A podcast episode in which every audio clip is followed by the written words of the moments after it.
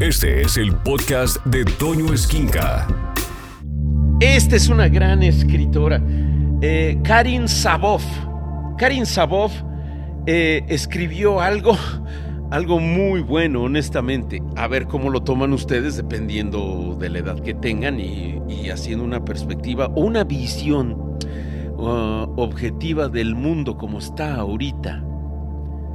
Karin Sabov escribió se me pararon los pelos.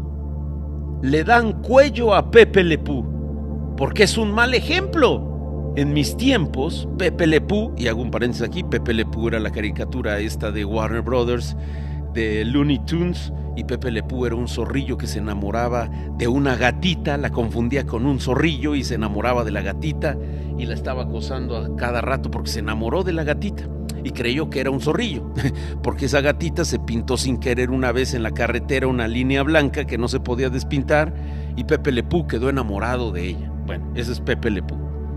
En mis tiempos Pepe Lepú no era ejemplo de acosador y nadie iba por la vida acosando o molestando mujeres imitándolo. ¿A quién se le ocurre que va a imitar a un zorrillo? Esta terrible generación de cristal. Éramos niños y entendíamos que solo era un zorrillo enamorado y que era así porque era de París. A mí nunca ni con ojos de niña ni ahora lo vi ni sentí que fuera un peligro. Nunca faltó al respeto ni abusaba de ser más fuerte por ser hombre. Solo le besaba la mano a una gatita que confundía con otra zorrilla. Estamos fomentando una generación sobreprotegida a modo, infinitamente delicados, sin criterio, sin información, incapaces de distinguir lo real de lo que no es real. Nunca antes en la humanidad ha habido tanta confusión. Hoy los jóvenes, los niños, creen que disparar en un videojuego es lo mismo que disparar en la vida real llega un punto en el que no distinguen la realidad y se quejan de que un zorrillo es acosador. Estamos fomentando una generación totalmente sobreprotegida. Borregos que salen a imitar lo que ven sin juicio alguno y a aplaudir las estupideces de influencers huecos o del TikTok, pero que a la vez se ofenden de todo. Hoy no le puedes llamar negrito al negrito bimbo, porque pueden traumar a los morenitos. También están censurados el tigre Toño, Melvin, el conejo Nesquik, Chester Chetos, el gansito, el osito bimbo, que porque supuestamente incitan a los niños a comer comida de gordo. En mis tiempos eso era nuestro lunch escolar. Yo compraba pingüinos, twinkies, chocorroles, me atascaba de cazares y chocolates. Las tortas de la tiendita eran de mega gordo. No nos mandaban quinoa, tapioca, kale ni alfalfa en la lonchera. Y saben, no había tantos gorditos. No sufríamos de la obesidad. No nos habían invadido con tantas cosas de harinas diferentes y procesadas hacíamos nuestra labor de niños, jugar, salir a quemar calorías, a divertirnos con nuestra palomilla o con nuestra bandita. Estábamos de arriba para abajo, sudando, descubriendo la vida, raspándonos, tropezándonos, no sentados frente a un televisor con un control en las manos todo el día. No existía la obesidad. Solo uno por ahí, el típico gordito del salón, pero era uno y tenía alguna condición de salud, al que le hacían bromas pero lo querían, y tampoco andaba años en terapia, porque hoy la agresión y el bullying subieron de nivel.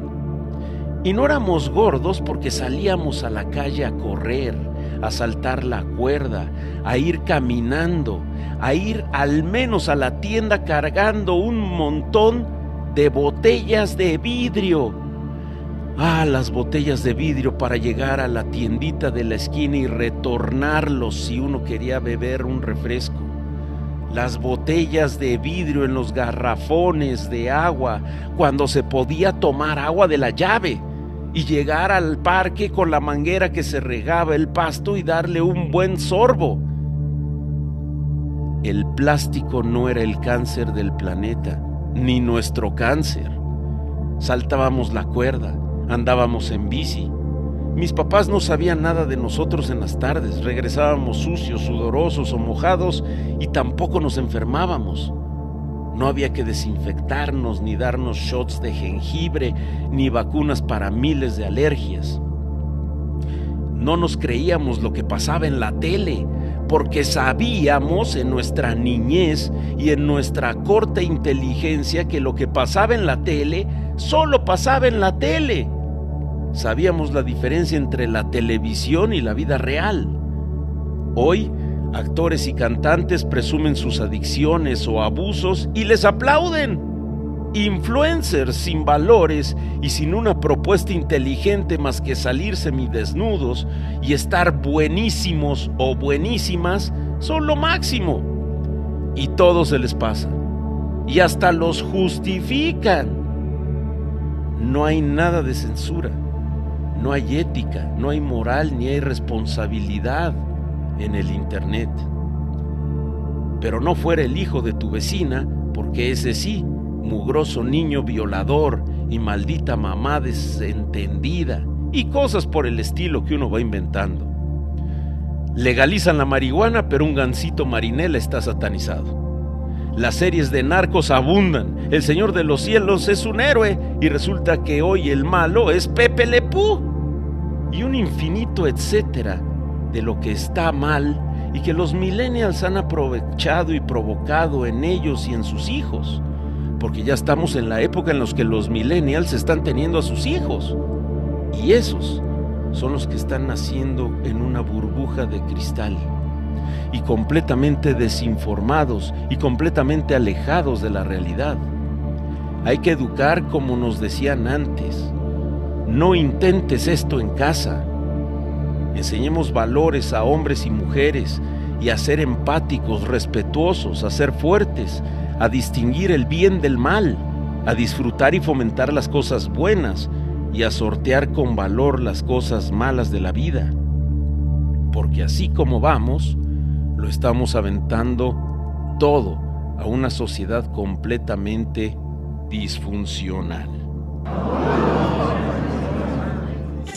Escucha a Toño Esquinca todos los días de 6 a 1 de la tarde en Alfa, donde todo nace.